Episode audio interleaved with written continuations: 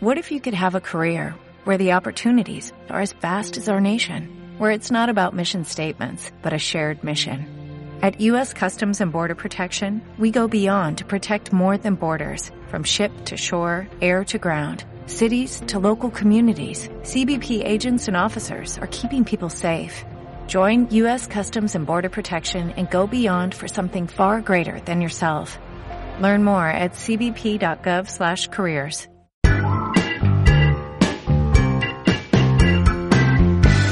Buenas, bienvenidos a un episodio más del podcast Nómada Digital. Hoy traigo a una invitada que la casualidad la ha traído hasta aquí. Julia Villalobos. ¿Qué tal, Julia? ¿Cómo estás? Muy bien, Carlos, gracias. Me gustaría, si me permites, explicar antes que nada a la audiencia eh, cómo nos conocimos y por qué he dicho esto de que así fue la casualidad. Eh, ¿Te parece bien? Me parece súper. Vale. Bueno, eh, fue hace unos días, estaba en Cardedeu, en mi pueblo, donde acaba de llegar de Barcelona, y me fui a una cafetería del centro del pueblo a, trabajar allí. Es un sitio que es muy tranquilo, casi nunca hay nadie en, en, una zona donde hay unos libros tal, y estaba pues con el portátil, me llamaron y me tuve que salir. Y delante mío estaba Julia con una amiga y Julia se está tomando unas fotos en plan, bueno, pues businesswoman, ¿no? De, chica de, que está trabajando, seria y, demás. Y, en un momento me pidió a ver si le podía dejar el Mac para, para hacerse unas fotos con el Mac. Y, ahí ya no me pude aguantar más yo y, les dije, oye, soy fotógrafo de, de, stock. Bueno, de hecho ya en uno de los episodios de podcast de fotografía esto ya, ya lo explicamos con, con José Luis, le comenté la anécdota. Y bueno, yo llevo la cámara y al final terminé haciéndote yo la, una sesión rápida así de fotos. Y, Cuando, cuando te pregunté que para qué eran las fotos y demás, me contaste de que eran para tu blog personal. Y, bueno, pues a raíz de ahí empezamos a, entablar un contacto, vi tu blog, eh, me explicaste de lo que te dedicabas y te, te propuse que llegaras aquí al podcast porque creo que es muy interesante para toda la audiencia pues la vida que tienes y, a lo que te dedicas. No sé si te pregunto quién es Julia Villalobos y a qué se dedica. ¿Te contesto? Vale. yo creo que Julia Villalobos es una buscadora que empezó a buscar bastante tiempo, hace bastante tiempo, y empezó a encontrar. Y cuando empezó a encontrar, se dio cuenta que lo que encontraba era mucho mejor de lo que había tenido antes. Y en ese momento, como empezó a encontrar cosas, eh, no solamente dentro, sino fuera, y todo eso que encontró decidió compartirlo con, con gente. Y esa gente pues terminó convirtiéndose en clientes y es de lo que trabajo ahora. en, realidad, bueno, ya pondremos un enlace al post, es de juliavillalobos.com, al, al blog, perdón. Y bueno, eh, el currículum, por decirlo de una manera, o, la imagen que transmites es, es espectacular. Eh, hablas más de cinco idiomas, has vivido en cinco países, en lugares como Nueva York, Polonia, Londres, Senegal o, o Shanghái. Ahora mismo estás en Barcelona y te dedicas al, al coaching personal. Eh, bueno, enseñas a la gente cómo funciona su mente y, la verdad es que es, muy, muy interesante traer a un invitado que se dedica a los servicios one-to-one, ¿no? Con, tengo entendido que tu perfil de cliente es empresario de éxito, gente con un nivel adquisitivo bastante alto, internacional, y, y, lo que haces es una especie de coaching psicológico. ¿Cómo, ¿Cómo podría explicar así para alguien que no sepa a qué te dedicas qué es? Vale. Sí, me dedico, mis clientes son, eh, bueno, hay, hay diferentes rangos, pero básicamente casi todos son managers de, grandes empresas como, bueno, no voy a decir nombres porque es como un poco privado, pero grandes empresas que todos conocemos. Entonces, lo que pasa con ellos es que mm, tienen vidas muy buenas, o sea, eh, se ganan muy bien la vida, están contentos con más o menos con la vida que tienen, pero hay cositas que sea, que no, que no terminan de ir del todo bien. Y entonces es donde entro yo. Estas cositas suelen ser como bastante ansiedad o como cosas que les quedan del pasado, que no han terminado de, limpiar o de entender. Entonces, ¿qué pasa? Que muchas personas a veces se crean como una identidad o como una realidad o como un ideal de lo que tienen que ser.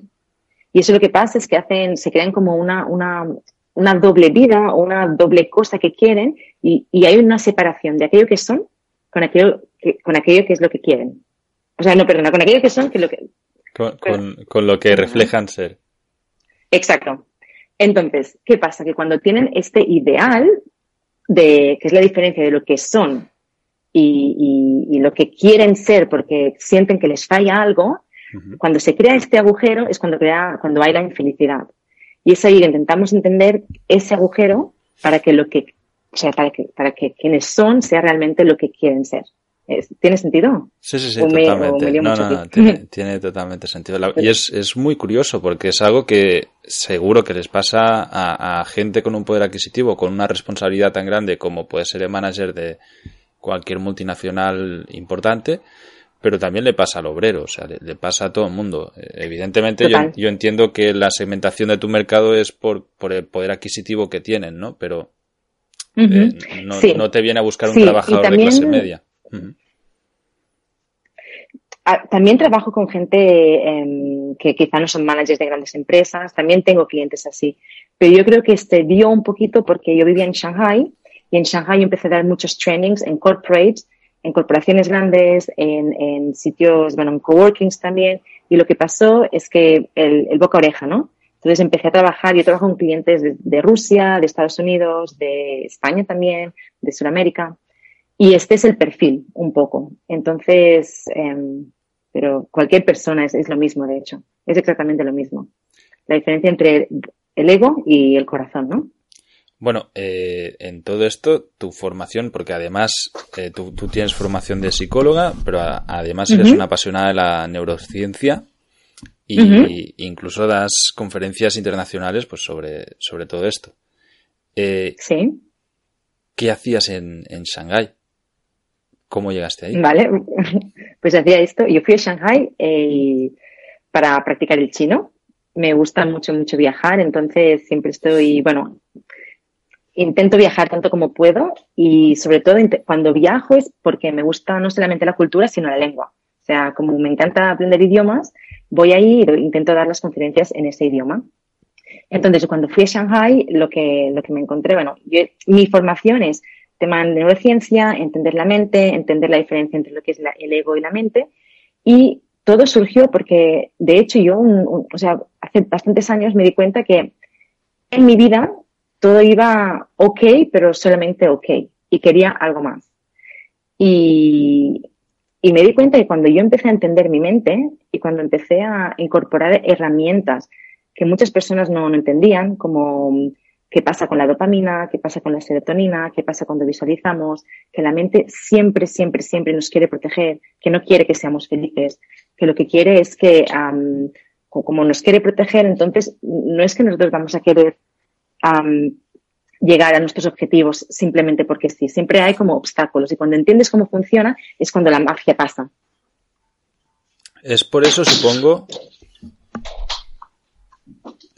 Es por eso, supongo, que, bueno, el miedo, de hecho, es, es uno de los mayores limitantes, ¿no? Y, la mente lo que hace es protegernos ante una situación donde tenemos miedo y evita que crucemos según qué líneas, ¿no? Y auto, impuestas cognitivamente para, para que avancemos. ¿Sería algo así? Sí, pero el miedo viene de muchas formas. Evidentemente tenemos miedo, hay gente que tiene miedo a la oscuridad o gente que tiene miedo a viajar solo, pero estos miedos se pueden reconocer fácilmente, esto de salir de la zona de confort. Lo interesante es cuando estos miedos se convierten, son unos miedos un poco más eh, subconscientes o inconscientes y muchas veces eh, tenemos miedo a ser felices. Y no se le puede llamar miedo como per se, o sea, así, sino que es como la gente que, entre comillas, tiene miedo a tener mucho dinero, a tener abundancia, a que las cosas le vayan bien, porque para la mente, este miedo irracional es eso que no conoce. La mente está acostumbrada a recrear tu realidad según aquello de lo que estás acostumbrado. Entonces, si tú siempre has ganado mil euros al mes, para tu mente, esta es tu zona de confort. A la que te planteas racionalmente ganar 2.000 o 3.000 euros, tú piensas que puedes, o tú piensas que quieres, o 10.000 o, o 20.000. El conflicto está que racionalmente, como tu mente te va a llevar a esos sitios que tú ya conoces, no quieren nada nuevo, em, es cuando tú no puedes salir de tu zona de confort o cuando las cosas realmente siempre quedan estables. Ese medio subconsciente es lo que intento yo descubrir con mis clientes. Qué curioso. ¿Se entiende? Sí, sí, Sí, se ¿no? entiende, se entiende bien el concepto. Y de, de hecho me, es un tema que a mí me apasiona mucho. Entiendo que la mayoría de tus clientes deben ser eh, a largo plazo. Es gente que incluso puedes llevar años trabajando con ellos. No es un servicio de tres meses, dos meses, un mes, sino que es algo que empiezan y hay una recurrencia de clases que, que sencillamente, o de, o de intercambio, ¿no? De, de tiempo, que sencillamente se, mantiene, sí. se mantiene en el tiempo. Depende. Hay personas que vienen por un tema muy concreto. De hecho, estoy pensando en un cliente que vino porque tenía una cosita con su padre y la solucionamos bastante rápido. Bueno, la solucionó él bastante rápido. Yo solo soy, como le doy un poco de herramientas. Hay personas que están conmigo más tiempo porque cuando empiezas como a descubrir qué hay dentro y, cositas más concretas, em, la verdad es que te estás toda la vida aprendiendo. Y creo que es la magia de la vida. Creo que cuando tú entiendes que sanarte, entre comillas, o estar mejor es un proceso que dura tiempo, cuando te sientes mal, ya no es tan, no es tan conflicto. Sabes que simplemente vas a estar un poco toda tu vida o casi muchos años buscando, encontrando, porque siempre, si haces así, siempre vas a estar mejor. Qué bien, es, es muy, muy, muy curioso, la verdad. El, o sea, yo normalmente el, el perfil con el que estoy más acostumbrado a tratar de, de emprendedores digitales o nómadas digitales es o gente que se dedica a infoproductos, a viajar, viajeros, demás. Y realmente, eh, siempre lo he dicho, cuando estás viajando te das cuenta de que la mayoría de gente que vive en remoto tiene más bien un perfil como el tuyo o incluso directamente ni venden ningún tipo de servicios y es gente que sencillamente trabaja en remoto, no, no tiene más historia que trabaja. Hay muchísimos americanos que, que ahora empiezan a vivir en, en remoto y, y ya, sin más. Y, y eso les convierte igual en nómadas digitales, ¿no? En tu caso ahora estás asentada en Barcelona y sé que también tienes un, jorna- un, un trabajo a, a media jornada, ¿no? O a jornada completa aquí en la ciudad. ¿Por qué decidiste establecerte en un sitio eh, y no empezar a vivir una vida como nómada y, y viajar? Empecé porque cuando regresé de Shanghai, hace ahora casi, bueno, un año y pico, em, hacía tiempo que no vivía en Barcelona y lo que me apetecía era como tener este más contacto con la gente. Es decir, me apetecía crecer dentro de una empresa y la verdad es que ha sido alucinante. Estoy muy agradecida. Em, no solamente con mis compañeros, somos, es una empresa bastante grande, pero eh, sea la vida o quizá mis posibilidades me llevaron a una empresa con, con una gran capacidad de crecer dentro de lo que hago. Es un poco bastante parecido a lo que hago fuera. Tema coaching, tema training, comunicar, para mí eh, vender también, porque de hecho para mí todo es una venta. Entonces, cuando puedes incorporar la venta, cuando aceptas que todo es una venta, puedes vender mu- mucho mejor y, y comunicar mucho mejor este tema, ¿no? Porque es, es, es muy mágico, mágico este vender. Entonces, lo que hago es comunicar con la gente también en esa empresa.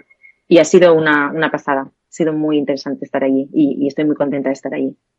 Qué curioso. Entonces, en, en la empresa también desarrollas eh, sesiones one-to-one con, con clientes de la empresa. Lo que hacen es, ellos sí. buscan, me imagino, a los clientes, la parte de marketing se encargan ellos y coordinan sesiones con, con vosotros, ¿no? Con los trabajadores de la empresa, entiendo. Exacto. Fue, salió, salió esta necesidad porque, claro, muchas veces eh, lo que pasa con trabajadores, bueno, con las personas en general, es que todos queremos más, ¿no? Y cuando queremos, queremos quizá más dinero, ser más felices, todos tenemos objetivos y los objetivos son vitales porque es lo que crea la dopamina. De hecho, esto viene de la prehistoria, de los hunting, de la- la- las personas que cazaban no solamente cazaban para comer, sino porque cazar ese alimento les creaba dopamina, es decir, placer, y seguían cazando para poder sobrevivir. Entonces tú necesitas continuamente este cambio, pero tienes también esta lucha interna de la mente que te dice, no quiero cambiar porque me da miedo, pero te hace sentir bien cambiar. Entonces, dentro de una empresa, lo que pasa es que estos trabajadores hay un momento que se quedan quizá un poco más stuck, es decir, un poco más parados, eh, con una rutina más, más, más estable y que no están avanzando tanto como quieren. Y es donde entro yo, este rol de decir, bueno, a ver, estás aquí, ¿dónde quieres llegar? ¿Qué obstáculos o qué te impide llegar a eso que quieres llegar? Entonces vemos que obstáculos mentales, que muchas veces están conectados con cosas del pasado o creencias de nosotros mismos, cosas que nos han pasado o nos han dicho o hemos incorporado como propias y las cambiamos de una forma subconsciente para que puedan llegar a esos objetivos concretos que tengan, sean laborales em, o sean personales.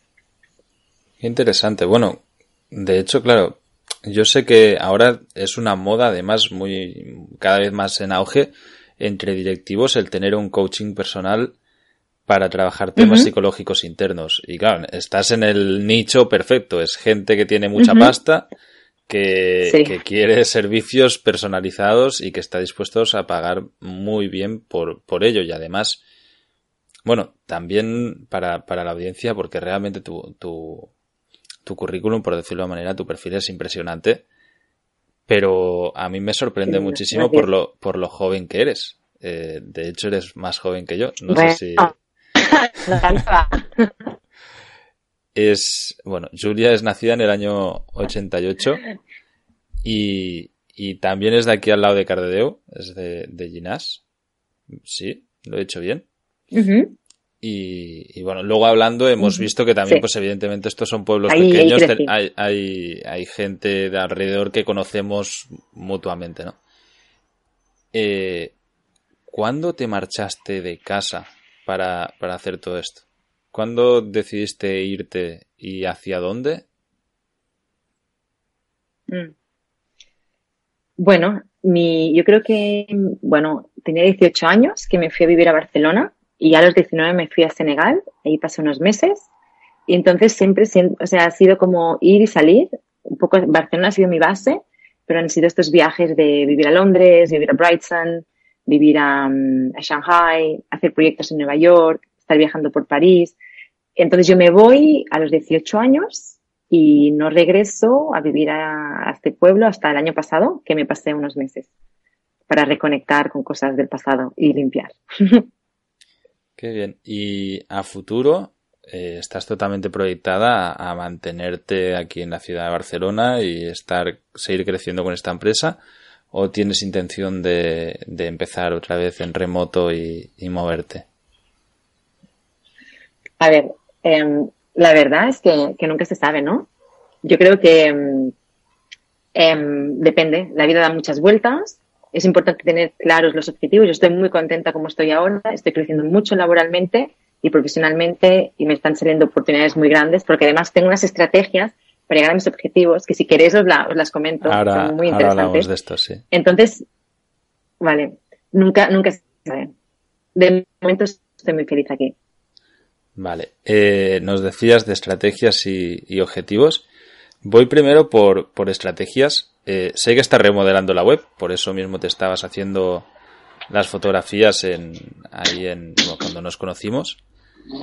Eh, tu web ahora todavía tiene muchas carencias, o sea, ¿cómo, cómo te ha traído tanto éxito? Porque es el, boca a oreja lo que te ha funcionado más bien, el, ser impecable con tus clientes por, por lo que transmites se te ve una muy gran profesional, una persona muy meticulosa que se encarga de, de hacer todo a un nivel muy elevado. Eh, supongo que no me equivoco. ¿Qué, qué estrategias has desarrollado para conseguir más clientes? Vale. Yo creo que son, eh, sido boca a oreja. Muchos clientes me traen clientes de, de porque están contentos, entonces, bueno, recomiendan a amigos, a familiares y ellos vienen a mí. Segundo, haciendo formaciones. He hecho bastante formación de o sea, parte interna, desde coworkings hasta empresas pequeñas, hasta incluso como partes bastante públicas. Si la gente le gusta lo que digo, se conecta con, contigo, entonces quieren, quieren más, ¿no? Y básicamente es esto. Y entonces cuando algo, algo te importa tanto en tu día a día, que es lo que haces, es un tema que constantemente hablas, que, que para ti ha funcionado. Entonces, por ejemplo, tú y yo empezamos a hablar de tema de cómo funciona la mente eh, cuando estábamos en esa librería, bueno, en esa cafetería, simplemente porque salió el tema, entonces tú te interesaste, entonces van surgiendo así un poco las cosas. Entonces, pues así es como tengo mis clientes. Curioso. Bueno, depende de cómo ya, ya hablaremos y, te pido que me hagas un pricing. Perfecto, perfecto. Hagamos así. Y bueno, yo sé que, tienes un montón de. O sea, tus clientes mayoritariamente son internacionales. Tú estás basada en el mercado inglés. O sea, bueno, inglés eh, eh, internacional. ¿Cómo haces con tema horarios? Porque antes nos hablabas de que tienes clientes de, zona horaria de Shanghái, me imagino, o, asiática, pero es que también tienes eh, americanos. ¿No duermes? Eh, ¿Trabajas muy temprano y muy tarde? ¿Cómo, cómo te gestionas el tema de, franjas horarias y, y, tus clientes? Como en China nos llevamos seis horas, hago o siete de la mañana o mediodía. Entonces hago a las 7, entonces ahí es la 1, o a las 2, entonces ahí son las 8 de la tarde. Con Estados Unidos es lo más complicado porque nos llevamos 6 horas, pero al revés. Entonces empecé a hacer como muy tarde por la noche o muy temprano. Y bueno, em, no es lo ideal, o sea, es, es lo, lo, que hay, como, como, me gusta y como además ellos em, simplemente juegas con los horarios y está bien. Sí, lo que pasa es que a veces puede ser, puede ser complicado. Yo también tengo, normalmente estoy con mucha diferencia horaria con Nicaragua, que son, son ocho horas menos ahí, y, y, es complicado. Muchas veces me toca trabajar por la noche para poder estar allí coordinado, ¿no? Sí. Eh, repites constantemente que te gusta mucho lo que haces y te gusta mucho tu trabajo y que te apasiona. ¿No crees que a mí me pasa exactamente igual? Pero una de las constantes que he visto entre la gente que, comparte esta manera de, ver la vida, ¿no? Esta manera de, emprender la vida y, apoderarse de las riendas de tu vida, es que nos terminamos convirtiendo en workaholics, o sea, terminamos trabajando casi todo el tiempo o cuando no estás trabajando estás o formándote para trabajar mejor o pensando en cosas del trabajo. ¿No te pasa un poco que es un continuo... No trabajo, pero bueno, al final es, todo mezclado, ¿no? Es una manera de vivir, pero, pero sin llegar a desconectar casi nunca. Pero es que para mí creo que es muy buena pregunta esta, Carlas, porque es, hay muchas nuevas teorías que hablan de esto. Para mí no hay diferenciación entre lo que es el trabajo y mi estilo de vida. Es decir, eh, yo, si veo todos mis libros, que los tengo por aquí, todos van de este tema. O sea, The Gifts of Imperfection by Brené Brown, Raymond Sansor, que digo el dinero. Bueno, hmm. son todos temas que, que, que, son los que yo leo, ¿no? The, the Life The Life Changing Magic of Not Giving a Fuck, os los puedo recomendar. La idea es que eh, para mí este es mi estilo de vida. Yo hablo constantemente de esto, me siento muy feliz. Entonces, es mi trabajo, pero no es, no es este horario de 8 a 6 de la tarde o de 9 a 7 que la gente, como les pasaba a nuestros papás, ¿no? Entonces, para mí es, es, es, un placer y, me gusta y me llena. Yo cuando hago clientes, cuando estoy con clientes, a mí, o sea, cuando estamos en las sesiones, yo termino con más energía después, o sea, cuando termino que cuando empiezo. Entonces, eso es porque estás trabajando de tu pasión. Y esto es mágico, es muy bonito. Totalmente de acuerdo. A mí, a mí, ya te digo, me pasa absolutamente igual. De hecho, cuando tengo reuniones con mi equipo o con socios o, o con emprendedores o fotógrafos porque estoy haciendo una mentoría o lo que sea, me pasa eso y nunca terminaría. Pero al final te, te, tienes que poner como una especie de freno. O sea, cuando llevas mucho tiempo así, yo llevo años así, llega un punto en el que dices, hostia, es que no tengo ya vida social fuera de, esto, ¿no? Y, y, pues es muy fácil llegar a pasarse. ¿Cómo afecta a ti esto en tu vida social o crees que no, que no hay ningún problema y que lo compaginas muy bien? Si es así, explícame cómo porque vamos a hacer las sesiones de, de, eso. Mira, yo he encontrado lo que a mí me gusta en mi vida y tengo como diferentes pasiones. Una, para mí, algo que es crucial es cuidarme mucho eh, físicamente. Yo duermo las horas que necesito, intento comer em, bastante bien, beber agua, hacer deporte. Yo soy una fanática, bueno, una fanática, me encanta el yoga. Hago yoga al menos cuatro veces por semana, si puedo más. y entonces yo creo que he hecho como un balance de aquello que me, o sea, aquello que me recarga y que me hace sentir bien físicamente, que me da energía para poder seguir haciendo lo que estoy haciendo, que es el trabajo. Pero es que además yo siento que para mí las amistades o el quality, eh, el tiempo de calidad con las personas que amo es, es muy importante. Entonces, yo, por ejemplo, salgo bastante de fiesta. Por ejemplo, hoy salimos, o sea, con mis amigas, ¿no? O entonces, para mí son horas que están invertidas en la parte social, ¿no? Yo tomo cafés o voy a tomar eh, cafés con personas que me llenan mucho. Entonces, quizá no tengo tanto tiempo, pero escojo muy bien con quién paso ese tiempo. Hay una cosa y cuando te empiezas a conocer un poco más, es mucho más fácil poner límites a eso que no quieres. Y cuando pones límites a eso que no quieres, aparece lo que realmente quieres. The boundaries en inglés, ¿de acuerdo? Entonces, hay una cosa que a la gente le cuesta mucho, que es que le, les pidan, la gente quiere ser muy buena persona. Y al ser muy buena persona hace que no puedan ser excelentes o hace que no puedan llegar a ser lo que realmente quieren. Y eso pasa mucho con los límites.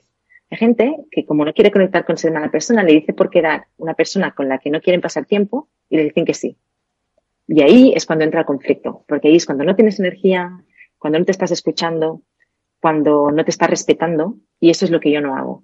O sea, yo suena un poco así quizá, pero yo solo quedo con las personas con las que yo quiero quedar. Y para, para mí esas personas son muy importantes, porque construimos juntas, me recargan, le recargo y construimos algo que tiene que ver un poco con lo laboral, pero sobre todo con lo emocional y con el amor.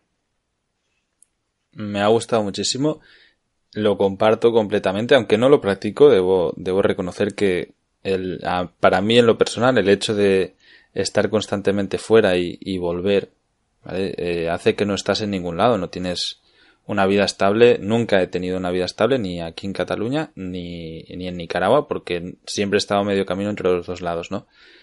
Y ya me tomo como una serie de protocolos sociales cada vez que llego o me voy a alguno de los dos sitios, ¿no? Ahora, por ejemplo, me estoy a punto de marcharme, que me voy unos meses para Asia y estoy de despedidas y, y voy a ver gente que en realidad lo hago por, por sencillamente un, porque me apetece, pero no es un tiempo de calidad como el que estás mencionando. Son amigos de toda la vida algunos que sencillamente pues son aquí del pueblo y ya está.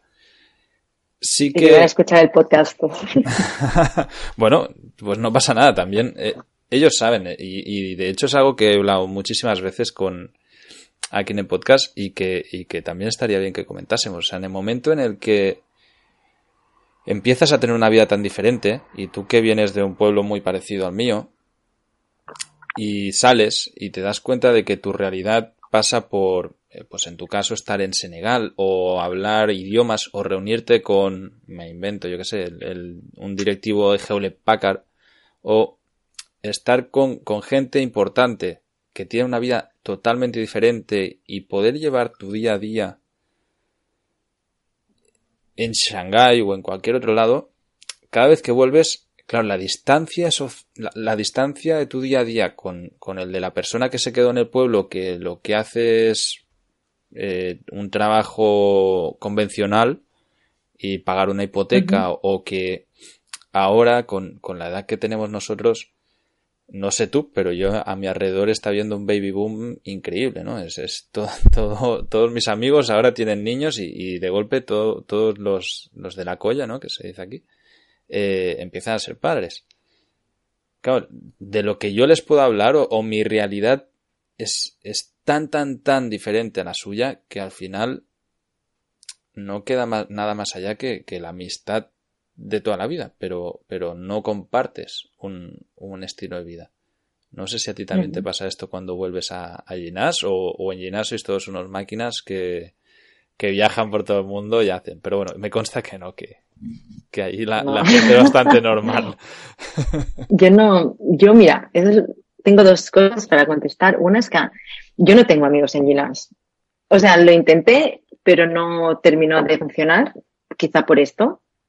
Em, creo que teníamos vidas demasiado distintas, pero también es verdad que me hubiera gustado pero que sí que tengo amigos en Barcelona que no han viajado ni hablan idiomas, em, que son muy diferentes a, a quien soy yo quizá, pero me doy cuenta que hay algo mágico en las conexiones con las personas, que es que siempre, si no vas desde el ego, si vas con el corazón, siempre puedes conectar con algo súper profundo y súper bonito. Seguramente no vas a conectar con todo. Quizá vamos a hablar de, de, de, un tema, quizá no vamos a hablar de viajes, quizá no vamos a hablar tanto de la mente, pero esta persona va a explicar algo de su padre que tiene, que yo tengo en común con él o con ella. Y ahí es donde, la, donde pasa la magia. Cuando hay, yo creo que podemos conectar con todo el mundo. Y podemos conectar de una forma muy profunda y muy real. Personas mayores, personas más jóvenes, personas de otras nacionalidades. Y puede ser que en este momento tú estés yendo al pueblo y hay el baby boom y estén en una realidad muy diferente a la tuya, pero si prestas atención bien, puedes darte cuenta de qué maneras puedes conectar con esas personas. Solamente no será hablando de Nicaragua, será escuchándoles más, será que te expliquen qué contento están con sus hijos y hay algo que, que, os va a unir, que te va, que te va a hacer que te sientas muy bien con ellos. Entonces, yo hago esto. Totalmente de acuerdo, muy, muy, muy buen consejo. Eh, explícanos un poco a la audiencia qué es la neurociencia básicamente porque suena, suena a algo muy extraño y en realidad no, no lo es. No. Creo que la neurociencia es una de las herramientas más útiles que he encontrado para entender porque a veces nos sentimos tan locos. Pero básicamente la neurociencia, o sea, entender un poco más cómo funciona la mente te, te, ayuda. O sea, no te estoy explicando lo que es la neurociencia per se, ¿eh? te estoy explicando para qué sirve o por qué yo animaría a mucha gente a que escuchara eh, podcasts sobre neurociencia o a que entendiera un poco más cómo funciona la mente porque las cosas, cuando empiezas a entender un poco más, eh, todo tiene una explicación mucho más lógica y entiendes por qué te sientes de una forma u otra, ¿no?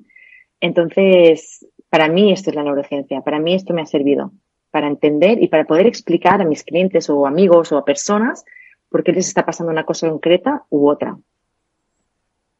Muy curioso, muy profundo, ¿eh? es, está muy, muy chulo. Eh, Ay, qué lindo, gracias.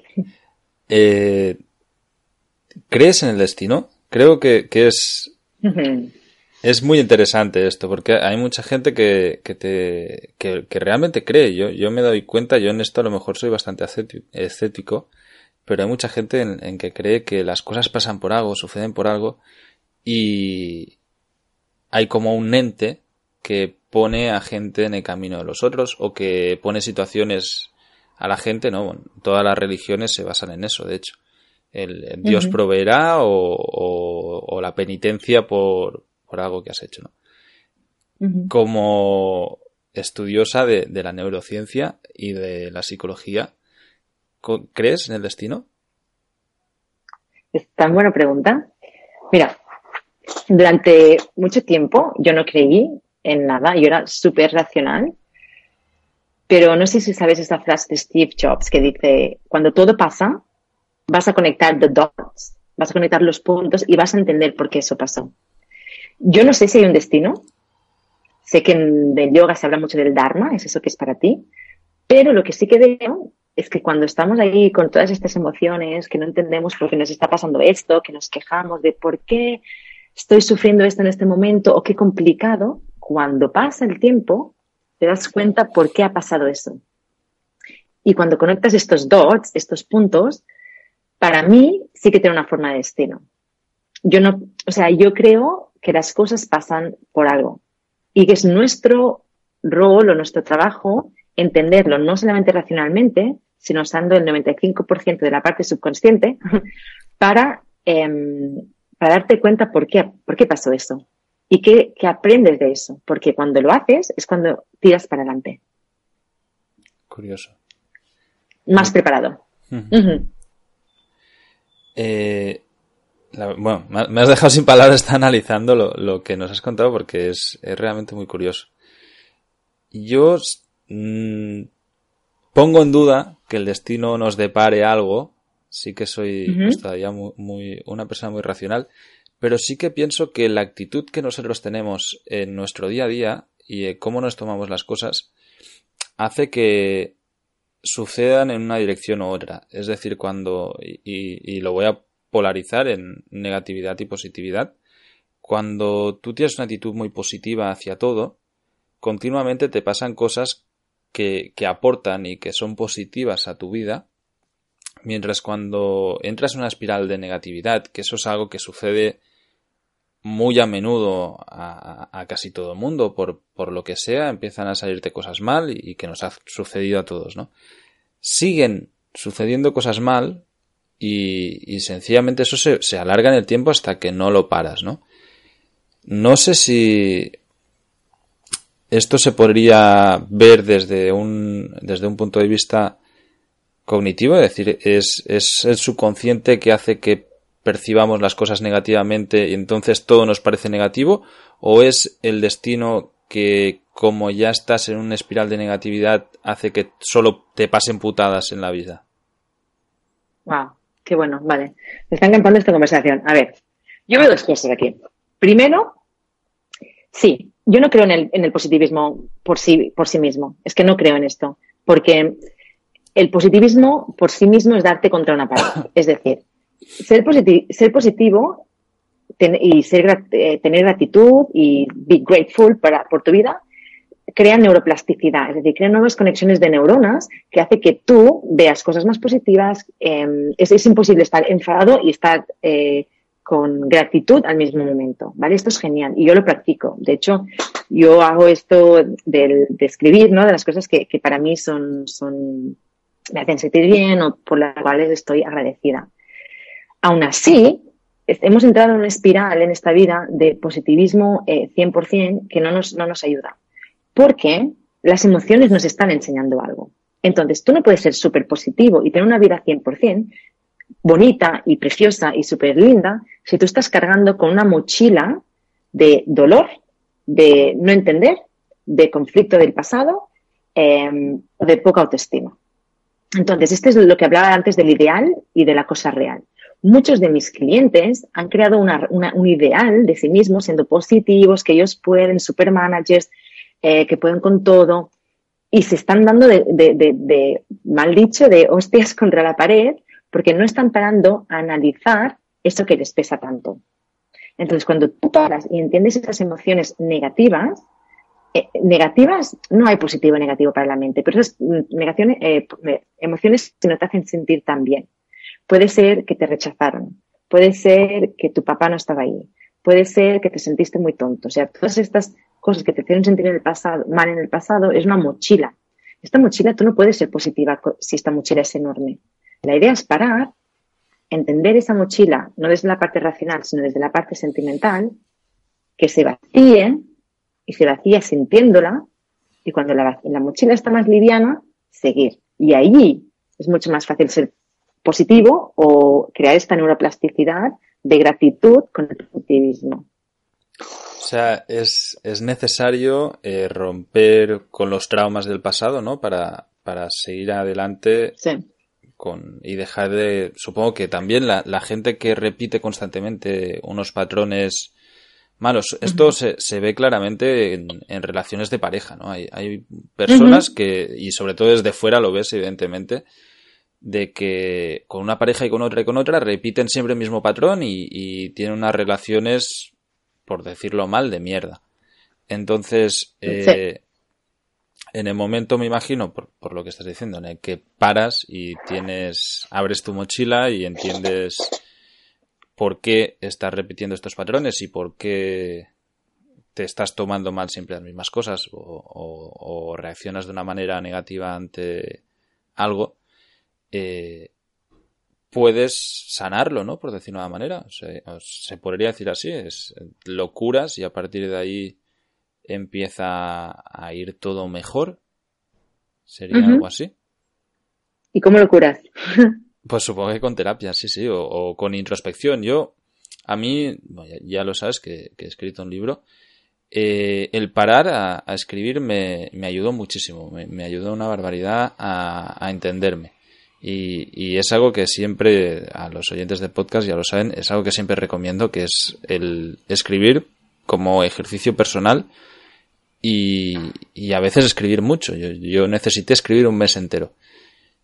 y, viene muy bien para entenderte a ti mismo y para entender cómo reaccionas a las cosas y, sobre todo para buscar qué es lo que quieres sin, sin más. Es, decir, muchas veces nos dejamos llevar, casi todo el tiempo nos dejamos llevar, de hecho. en, esto tú lo sabrás mejor que yo, pero yo tengo entendido que el noventa y pico por ciento de, de lo que hacemos es sencillamente el subconsciente que, que nos que nos hace llevar. Y es normal que sea así, porque si tuviésemos que pensar cada vez que vamos a dar un paso, eh, nos petaría la cabeza. O sea, en, en este sentido, si, si, lo pensamos, el ser humano hace un montón de acciones a diario que son totalmente subconscientes. Pues desde beber a, a caminar o, coger lo que sea, tú ya has aprendido de pequeño a, a coger un vaso y beber, entonces no necesitas es estar pensando en eso, ¿no? Y ahí es el subconsciente el, que está trabajando y es, normal. vamos en piloto automático la mayor parte del tiempo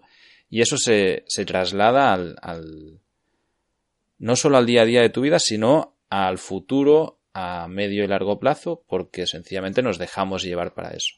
Entonces, la, la, para mí la forma de, cortarlo y, y de parar cuando ves que tu futuro se está encaminando mal, porque tu presente también es malo, es, el momento de la introspección y de, y abrir esa mochila, ¿no? Y de decir, oye, ¿por qué todo esto y, por qué aquí, por qué allá? ¿Crees que esto es un proceso que es totalmente necesario hacerlo con un profesional o con alguien que sepa? ¿O es algo que pueda hacer una persona sola escribiendo, por ejemplo? O, ¿O, hay alguna manera de hacer ejercicios que te ayuden a hacer una introspección para sanar o para, o para entender este tipo de, situaciones. Sí, yo creo que la gente se puede sanar sola. Creo, pero creo que el problema, bueno, yo creo que para sanar es importante sufrir. O sea, es, no, no es importante, es 100% necesario. A través del sufrimiento entendemos, cuando nos dejamos sentir estas emociones, entendemos, hacemos, hay como momentos de clic, hay como momentos de, de, awareness, ¿no? De decir, ah, es por eso que me pasa esto. Y eso se hace cuando tú estás dejándote sentir la emoción. ¿Ok? Yo creo que cuando tú estuviste un mes escribiendo, las emociones pasaron a través de ti. Pasaron, pasaron, te dejaste sentir. Porque además cuando escribimos activamos una parte del subconsciente. Es por eso que, dicen que escribir va muy bien, porque empiezas de una parte racional, pero se convierte en una parte irracional. Escribir es una, es una gran, gran terapia. Es, es una técnica muy buena. El problema es que la gente no le gusta sufrir porque no estamos preparados. Porque cuando éramos pequeños nos dijeron, no, no llores, que eres fuerte. No llores, que eres, que eres un chico grande. No llores, que estás fea, llorando. Como no nos dejamos sufrir o no nos dejamos llorar, no podemos aprender de las emociones o de las cosas que la vida nos está intentando enseñar o de la, la mochila esta que llevamos. Entonces, contestando a tu pregunta, yo creo que con herramientas, con técnicas y además con todos los libros que están escritos, todos los vídeos que hay en YouTube, todas las cosas que están hoy en día en Internet, tú te puedes sentir mucho mejor y, entre comillas, sanar o, o, o sanar muchísimos conflictos tú solo. Sí. De hecho, yo tengo herramientas que puedo compartir sobre esto porque, porque yo he hecho mucha, mucha terapia conmigo misma. También creo que hay temas que son demasiado profundos y como no queremos sufrir, no nos atrevemos a llegar ahí. Entonces yo cada día o bastante a menudo hago bastante cosas conmigo misma, pero cuando hay cosas a las que yo sola no llego, tengo una persona que, con la que confío un montón y vamos a cosas mucho más profundas, que como son muy incómodas, cuando estoy sola me aparto y no me quedo el rato que debería estar meditando, observando o visualizando o dejándome sentir me parece muy curioso. De hecho, has dicho algo que, que, creo que es muy interesante cuando, cuando hablabas de que de pequeños nos educan de que, pues eso, que llorando estás muy feo o que es algo malo, ¿no? Eh, de, yo creo que el, el, sistema educativo convencional, aunque es el mejor que ha habido en la historia de la humanidad, y eso es así, o sea, cada vez eh, hemos ido evolucionando, tiene muchísimas carencias y, de niños nunca se nos ha enseñado educación emocional, como tampoco se nos ha enseñado, por ejemplo, que ahora está muy de moda la, la, el tema de la educación financiera. ¿no? A, nosotros nadie nos ha enseñado a, a, generar dinero, siempre se nos ha enseñado a, que tenemos que trabajar para otro para y ser muy buenos empleados y, y bueno, pues lo que se dice, ¿no? De, que a todos se nos enseña como borregos, ¿no? A ser borregos para, para, para que el sistema funcione. Eh, como profesional, ¿sabes si hay, porque yo sé que tengo oyentes que, que tienen niños, ¿hay algún sistema educativo en el que se trabaje bien el tema de la educación emocional? Eh, ¿Te refieres como escuela o algo así? Sí, alguna, sí, sí, alguna línea de escuela o de sistema internacional que, no sé, que, que trabaje en el tema de educación emocional, porque es que realmente, eh, si, si, pensamos en, en, la educación tradicional, no se enseña en ningún momento, se habla ni de educación social, ni de educación emocional, ni, ni nada de esto. Y, y hostias, es, para mí es uno de los temas que, serían más necesarios dentro de la educación, porque si tú estás bien contigo mismo es mucho más fácil empatizar con los demás y, ser mejor persona, ¿no? Pero es algo que nunca nos, nos han enseñado a desarrollar. No, el sistema en el que tú creciste, en el que yo crecí, realmente era muy malo, muy malo, porque, porque no se, no se hablaba nunca de emociones, ni se dejaba sentir, ¿no? Em, hay muchos centros y muchas escuelas que están implementando el tema de la meditación, el tema de escuchar, el tema de aceptar las emociones. Eso está perfecto. Eh, yo no estoy especializada en niños, aunque he trabajado con niños, entonces no, no, tampoco estoy muy a favor del, del, del sistema de escuela. Eh, entonces no te puedo decir ninguna escuela como concreta. Lo que sí que yo pienso que en 50 años nos vamos a sorprender tanto de que eso que nos da, que nos dé en este momento, o sea, que nos dé tanta vergüenza llorar o compartir emociones, creo que en 50 años va a ser mucho más fácil, o sea, hablar de todo lo que estamos hablando tú y yo hoy, porque yo siento que la gente está despertando. Eh, la gente hay un, paradigma diferente, que la gente empieza a hablar de gratitud, incluso mi madre se escribe estos objetivos, conecta de una forma diferente. Entonces yo creo que hacia allá vamos, pero tenemos que aprender primero los adultos para poder transmitirlo a los niños, porque nosotros somos los maestros de esa época en la que no se nos permitió hacer esto, ¿no? Entonces tenemos que aprender. Totalmente de acuerdo con lo que dices. Retomando uno, un tema que hemos hablado al principio y que, ahora has, explicado de tu madre, eh, me decías que tú funcionas por objetivos y que, te marcas unos objetivos. Eh, ¿Lo haces antes lo, lo hablábamos en, en, yo creo que iba más enfocado en materia profesional, ¿no? Eh, unos objetivos a, a, los que tú quieres llegar. Yo también funciono por objetivos. Mm, ¿También crees que es bueno ponerse objetivos emocionalmente, socialmente? Yo tengo un amigo que, que es con, en plan militar con esto de objetivos para todo, y, incluso objetivos físicos y objetivos de trabajo, y, y, y se machaca mucho en esto. ¿Qué, qué crees? Es porque hay, hay, muchísima divergencia de ideas en esto. ¿Crees que es bueno tener objetivos y plasmarlos y fijarlos en el tiempo o, o, no? Yo creo que hay una línea muy fina de eh, creación del ideal por no aceptar el, el, tú real o realmente llegar a un objetivo porque tú quieres.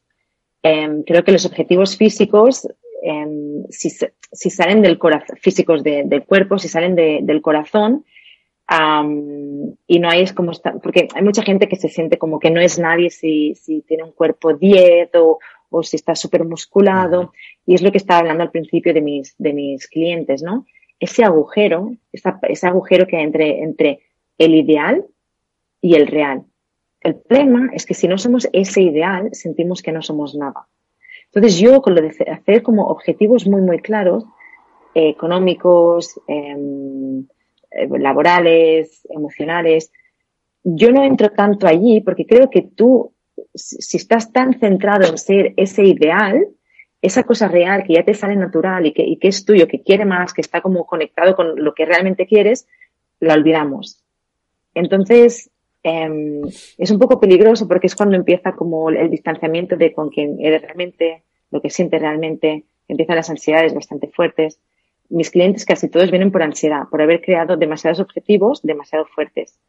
Eh, entonces yo lo que me di cuenta en mi vida, que no porque pusiera más objetivos llegaba a ellos más rápido o mejor, pero cuando escuchaba lo que yo realmente quería, ese objetivo tenía mucha más fuerza y se hacía realidad antes. ¿Ves la diferencia? Sí, sí, sí, totalmente. Pero ¿y cómo escuchas lo que realmente quieres? Bueno, es lo que se hace un poco con, primero se tiene que bajar el ruido. El ruido es el ego, ¿no? La mente. Es eso que si no peso 50 kilos y tengo este culo duro y estas abdominales, no soy nadie. O sea, necesito llegar a eso, ¿vale? Entonces tienes que conectar con el no ser este ideal, cómo te hace sentir. Ese de cómo te hace sentir es normalmente el niño herido que no se sintió aceptado y que creó una realidad o una idea, un, ideal, porque ese le va a proteger de todo, con ese no va a tener problemas, porque ese es mucho mejor. Al momento en el que apartas el ideal y te quedas con nada, conectas con el real, que eres tú, y normalmente en el que nos sentimos poca cosa. Cuando tú puedes eh, aceptar a través de terapia, en sentir las emociones, la respiración, ese tú real, es cuando ese tú real se convierte en quien tú quieres, no por la mente, sino por lo que te sale natural, por lo que realmente quieres. Perfecto. La verdad es. Sí, sí, sí, sí, Yo creo que se entendió muy bien. De hecho, bueno, todos los oyentes, el, que quiera que deje consultas aquí, porque realmente hemos pasado de, de hablar de lo que es tu vida profesional, ¿no? De nomadismo digital a, a temas de emociones y, creo que, ostras, ha sido un episodio súper, súper interesante que, da muchísimo que reflexionar y que habrá que escucharlo más de una vez para, para pillar todos los conceptos, todos los conceptos que nos has expuesto hoy. Eh, de hecho, nos hemos pasado muchísimo del tiempo, no, no pasa absolutamente nada, ya, ya saben que es algo que de vez en cuando pasa. Julia, para, para terminar, ¿qué libros crees que nos puedes recomendar para la, audiencia o qué ejercicios eh, para conocernos a nosotros mismos crees que, son vitales y que podrías hacer así recomendación rápida? Vale. Eh, me encanta esta pregunta porque yo soy, o sea, súper fan de dar consejos de eso. Yo amo a una chica, la amo porque es me, ha ayudado tanto eh, es Instagram. No tiene, ningún, no, tiene ningún libro escrito, pero si conocéis a esta chica, tiene más de un, es psicóloga, tiene más de un millón de seguidores y habla, bueno, la recomiendo, se llama The Holistic Psychologist, es decir, el psicólogo holístico. Una chica de California, eh, de Estados Unidos, y si entendéis inglés, hay alguna cosa traducida al español, os va a dar unos tips súper buenas. ¿Tiene, ¿tiene algún blog? Sí, The Holistic Psychologist. Okay. ¿Vale? Entonces, ella habla de, del niño interior y sobre todo habla mucho de la mente y sobre todo habla mucho de una técnica que se llama Future Self Journaling, es decir, eh, journaling es escribir en tu diario del futuro mismo, de, de, tú mismo en el, de ti mismo en el futuro, Es muy interesante porque ella habla de que tienes que mm, estar ahí para ti. Entonces habla de las rutinas concretas para descubrir el diálogo, el diálogo que no te permite llegar a tus objetivos. Bueno, chequearla es una pasada. Entonces, esta yo la amo, me encanta. Eh, después tenemos eh, Joe Dispenza, bastante famoso también. Habla sobre todo mucho tema de neurociencia. Perfecto, es buenísimo y hace algunos em, em, eventos en Nueva York, en Londres, y están, si están, bueno, si estáis en Estados Unidos, pues podéis ir, ir por ahí, si estáis en Londres, podéis ir, podéis ir ahí. Eh, Marisa Pierre no está nada mal. Eh, ¿Quién más me encanta? Es que hay un montón, ¿eh? Pero estos tres, ah, y bueno, hay una que es un poquito más espiritual, pero que lo que dice son como collejas bastante grandes, que se llama Chill Swan, como Teal Cisne, Chill Swan. Esta mujer trabaja con el parts work, que es el trabajo de las partes, de las diferentes partes que están en ti, lo que hablaba yo del ideal y el real, y hace que este agujero que estaba hablando antes se haga mucho más pequeño y pueda estar mucho más conectado con lo que realmente quieres en tu vida y cómo lo quieres. Eh, además, en YouTube hay muchas em, visualizaciones que puedes hacer tú mismo y son una pasada. Brutal. ¿Quieres alguien en español? Pues sí, yo creo que también seguro que les va a venir bien, sí. Mira, hay una mujer que a mí me gusta bastante. No tiene nada que ver con lo que yo estoy comentando hoy, porque no habla de mente ni nada, pero es una mujer que, sobre todo para las chicas que nos estáis escuchando, eh, tema autoestima y temas de pareja, mm, a mí me gusta bastante. Acaba de publicar un libro que se llama A Solas. Ella se llama Silvia, Silvia con Ghost o con Ghost. Y la mujer es, tiene, sobre todo de autoestima, cosas más profundas de la mujer, relación de pareja. Está bastante bien, está. Y sí, sí, estas, yo diría esta gente. Bueno, también hay Raymond Sansó, hmm, tema de financiero, pero creencia, ah, pero las creencias de la mente. Eso está bien también. Yo tengo el libro, mira, aquí lo tengo, el código del dinero. El código del dinero, exactamente. No sé si te has leído también a, Tim Ferris de la semana laboral de, cuatro horas o, alguno de estos libros también, Robert Kiyosaki y demás. Sí, que este sí que sí, son más, también lo tengo. más financieros. Eh, bueno, para la audiencia vamos a poner un enlace con todos los libros que, hemos ido mencionando en, el, en las notas del programa y en el post en el blog de Vive Distinto. Y, nada, Julia, muchísimas gracias. La verdad es que ha sido apasionante esta conversación.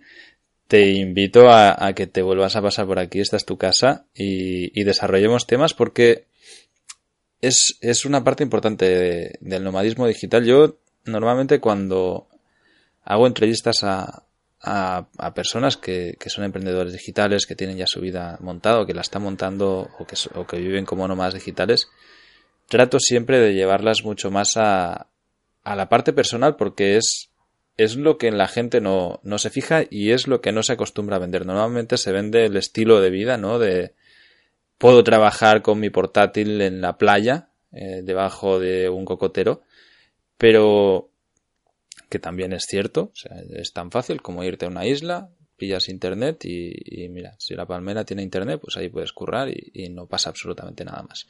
Pero no nos paramos a pensar en, cómo nos afecta como personas, cómo necesitamos desarrollarnos como personas y, y cómo profesionalmente pues queremos ir un paso más allá o, hacemos introspección o, nos sentimos, ¿no?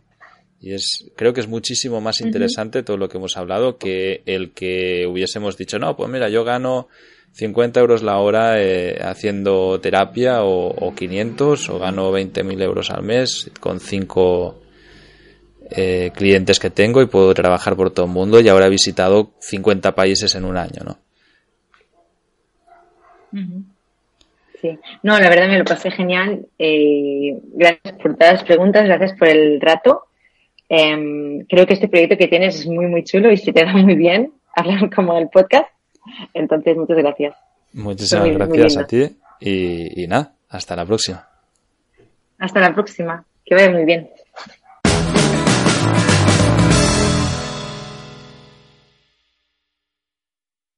Dale más potencia a tu primavera con The Home Depot. Obtén una potencia similar a la de la gasolina para poder recortar y soplar con el sistema OnePlus de 18 voltios de Ryobi desde solo 89 dólares. Potencia para podar un tercio de un acre con una carga. Potencia para recortar el césped que dura hasta dos horas. Y fuerza de soplado de 110 millas por hora. Todo con una batería intercambiable. Llévate el sistema inalámbrico OnePlus de 18 voltios de Ryobi. Solo en The Home Depot. Haces más. Logras más.